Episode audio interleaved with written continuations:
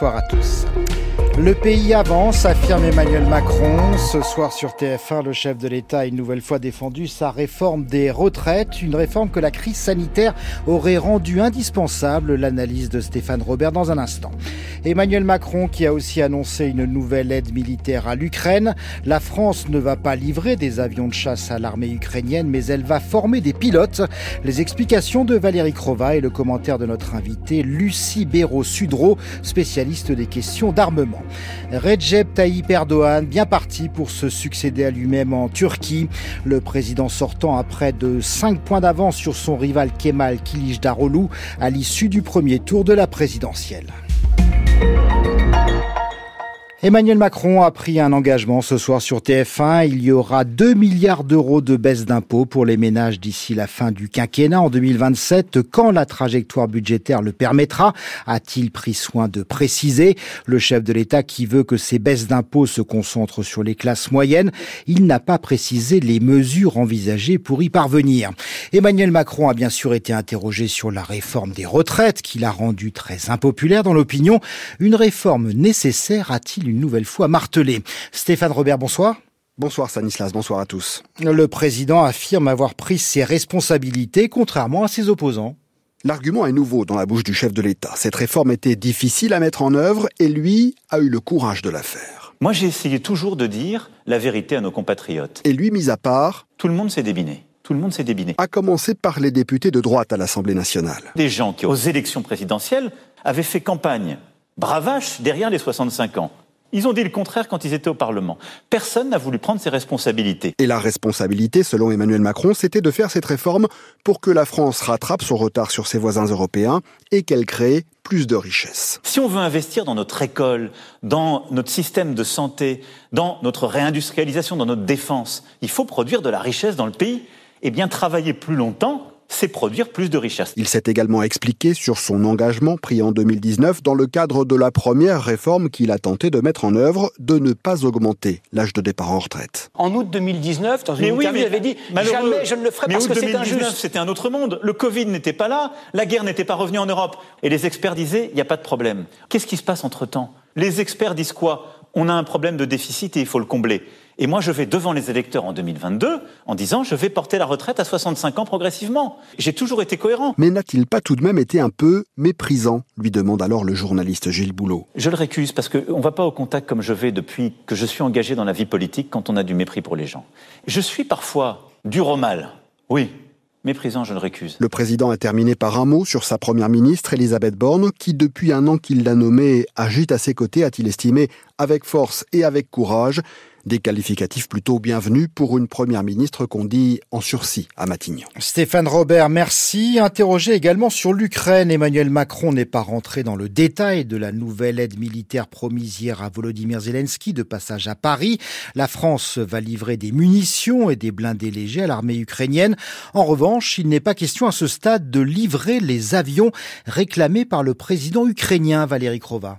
Pas d'avion de chasse, mais une formation pour les pilotes qui se battent dans les airs en Ukraine. Le chef de l'État n'a pas précisé sur quels avions seraient formés les pilotes ukrainiens. D'autres pays d'Europe vont également être sollicités, a-t-il dit. Emmanuel Macron, qui a rappelé la ligne de la France depuis le début de l'invasion russe, aider l'Ukraine à résister face à l'assaillant, sans toutefois livrer d'armes qui permettraient d'atteindre le territoire de la Russie, car nous ne faisons pas la guerre à la Russie, a répété le président de la République.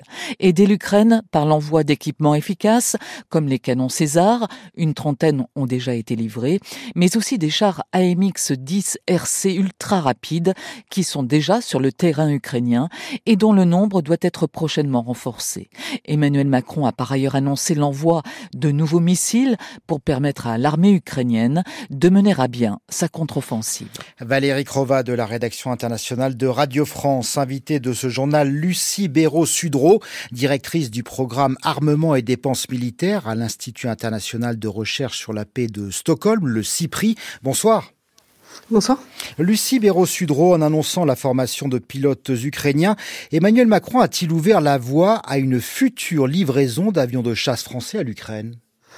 Il y a des discussions depuis plusieurs mois sur les questions de livraison d'avions de chasse à l'Ukraine au niveau européen et américain.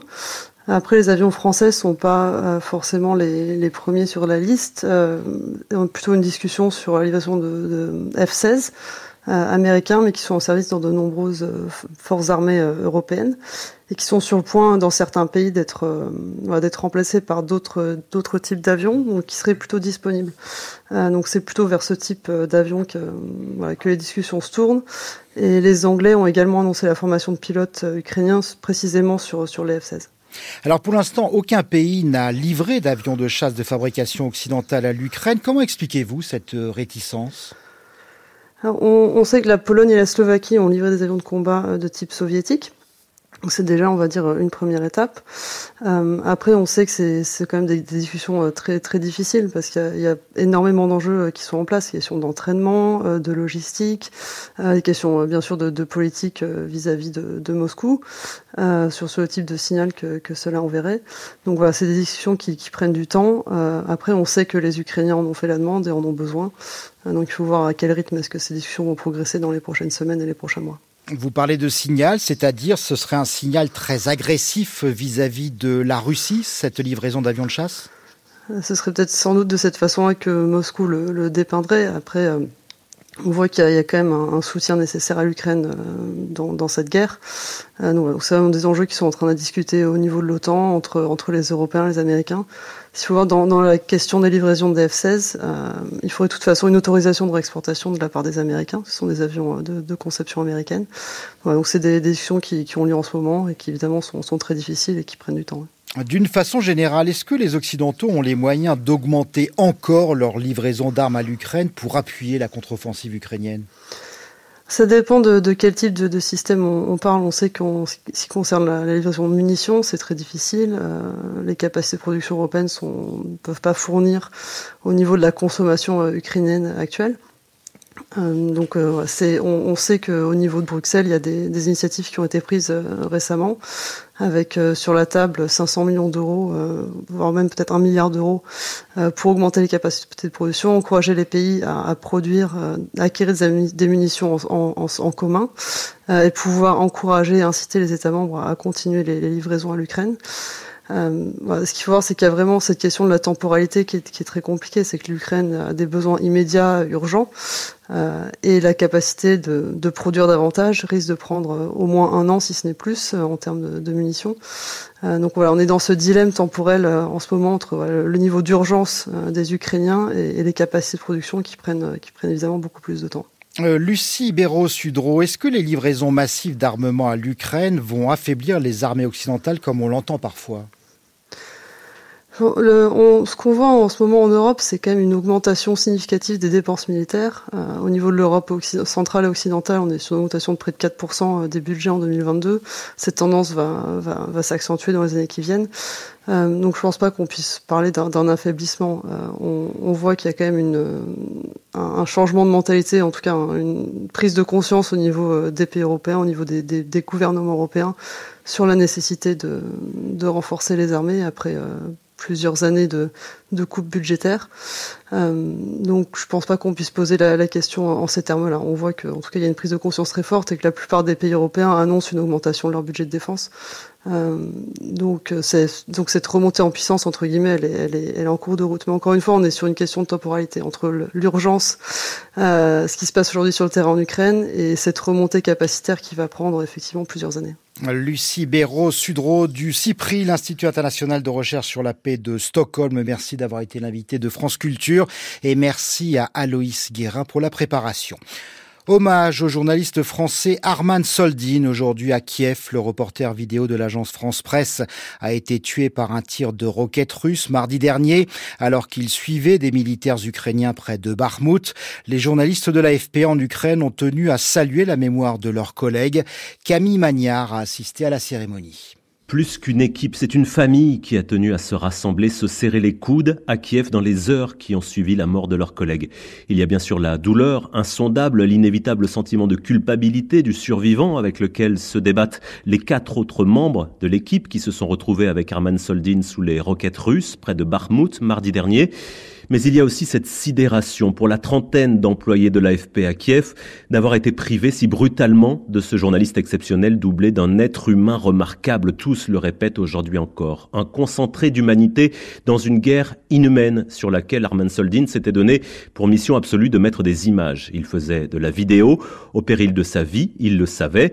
Il savait surtout l'importance de cette mission auprès d'une agence, l'AFP, qui alimente des milliers de médias à travers le monde. Alors bien sûr, les journalistes de l'agence ici se préparent à retourner sur le terrain au plus près de la guerre, mais l'heure ce soir était au recueillement.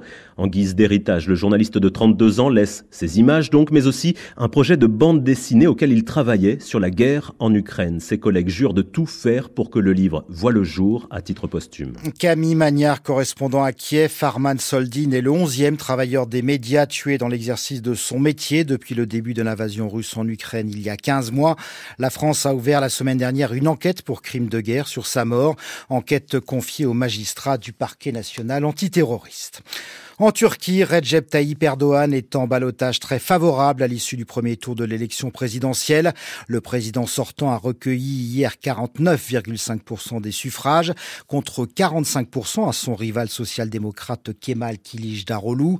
Pour espérer l'emporter, le candidat de l'opposition doit espérer un report massif des 5,2% obtenus par le troisième homme du scrutin, l'ultranationaliste Sinan Ogan.